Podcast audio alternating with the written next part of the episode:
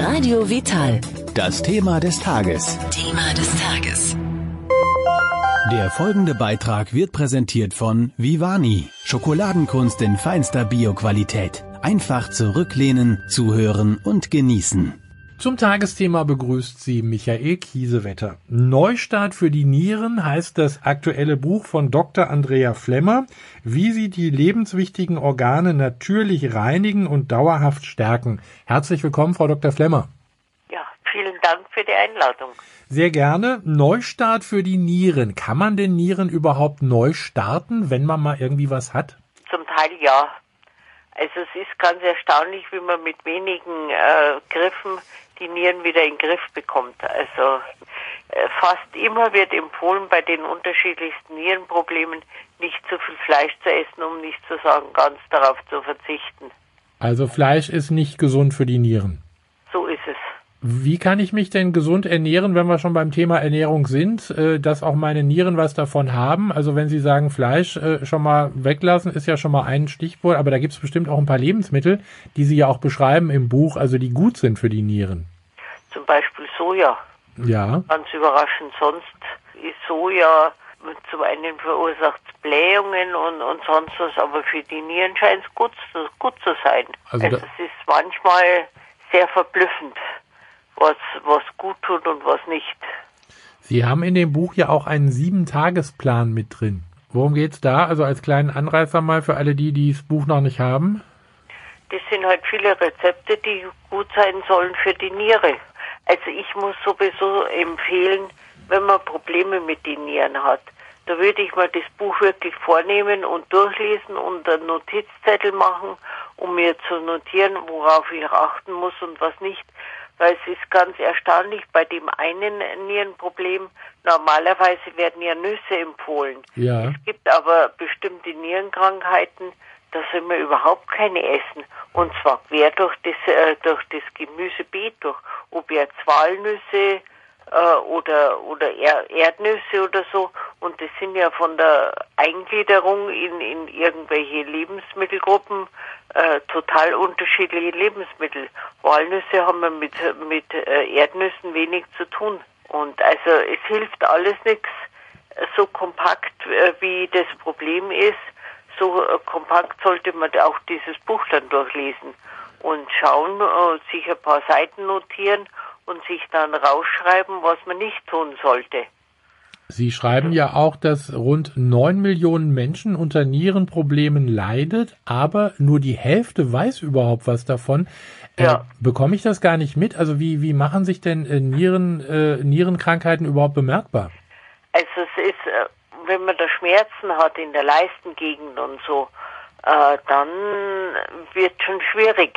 Und also normalerweise die Nieren verursachen heute in der Regel keine Schmerzen. Was enorm Schmerzen verursacht, das sind diese ganzen Nierensteine. Weil der, die versucht der Körper halt loszuwerden und über den Harnleiter durch, da bleiben sie hängen. Und also, äh, also das weiß ich noch, ich, als ich mit zwölf Jahren Blinddarm rausbekommen habe, da war eine Frau bei mir im Zimmer gelegen, war so ein Vier- oder Fünf-Bettzimmer, wie es damals üblich war. Und äh, die Frau hat geweint. Immer wieder. Und mir als Kind, ich bin da drin gelegen, ich wusste nicht, was soll ich tun, kann ich da helfen. Ich habe nur gesehen, dass eine von den anderen Damen immer bei ihr war, sie in den Arm genommen hat, weil sie solche Schmerzen hatte. Also, und da äh, kann man schon viel äh, dagegen tun. Und gerade bei äh, diesen Nierensteinen und so hilft vegetarische Ernährung. Also es ist ganz verblüffend. Also da soll man nicht viel davon essen, dann vom Fleisch. Gerade rotes Fleisch und so. Da hat man immer wieder festgestellt, äh, dass das, wenn man da viel davon isst, äh, dass das nicht gesund ist. Mal vom Alkohol abgesehen. Ich war auch ganz überrascht. Kopfschmerzen, Müdigkeit, Bluthochdruck und häufiger Harndrang, Wassereinlagerungen, all das kann auch auf Nierenprobleme hinweisen. Ja, gerade Wassereinlagerungen. Wenn man jetzt bemerkt, dass die Füße immer wieder anschwellen und sowas, dann sollte man mal zum Arzt gehen und das überprüfen lassen. Die, die Nieren sorgen halt dafür, dass der Wasserhaushalt äh, in Ordnung bleibt. Und äh, wenn das nicht der Fall ist, dann stimmt was mit diesen Organen nicht. Also bei Nieren empfiehlt es sich also dann auch wirklich mal beim Arzt vorbeizugehen. Ja, man sagt ja so ab spätestens 45 sollte man das Jahr für Jahr mal testen lassen. Ja. Die Werte ist ja kein Problem. Wenn man Eiweiß im Urin findet, das ist ganz leicht nachzuweisen. Also das ist ja keine aufwendige Untersuchung. Also das kann man äh, sozusagen, wenn man wenn man sich ein Rezept abholt, kann man das e- eben mal mitmachen lassen. Genau. Ähm, wenn wenn so eine Niere geschädigt ist, bekommt man die wieder hin? Manchen Fällen ja, aber nicht immer, sage ich jetzt mal. Also, also mein Schwiegervater, der war an der Dialyse gehängt. Da habe ich, wie ich recherchiert habe für das Buch, bin ich erstmal drauf gestoßen, dass es ja auch eine Heimdialyse gibt. Und da muss ich sagen, äh, das wundert mich, dass man das meinem Schwiegervater offensichtlich nicht gesagt hat. Ich meine, er war allerdings, wie er die Probleme hatte, schon weit in den 70ern. Äh, da hat man wahrscheinlich gesagt, das ist zu gefährlich, macht man lieber vor Ort. Aber ich kenne auch Jüngere, die Probleme haben und wenn man diese Heim, wenn man das zu Hause machen kann, diese Blutreinigung, dann fände ich das wesentlich angenehmer, als da jeden Tag in der Früh oder dreimal in der Woche ist er abgeholt worden in der Früh vom Taxi. Ich glaube in der Früh um sechs oder halb sechs sogar, hat man ihn hingekarrt, dann ähm, wurde da diese Reinigung durchgeführt. Das dauert ja ein paar Stunden Ja. und das ist ja langweilig. Ja, ja. Aber wenn man an der Dialyse ist, dann ist es ja schon ziemlich weit fortgeschritten mit den Nieren, also dann arbeiten die ja überhaupt nicht mehr. So ist es, ja. Also bei 10% Restaktivität braucht man die Dialyse. Und äh, ja, Sie beschreiben es jetzt also im, im aktuellen Buch, äh, dass es nach Möglichkeit gar nicht erst so weit kommt, also unter anderem durch gesunde Lebensmittel und Ihren Sieben-Tagesplan in diesem Buch. Ist auch äh, ganz erstaunlich. Ich empfehle nämlich immer gern Amaranth.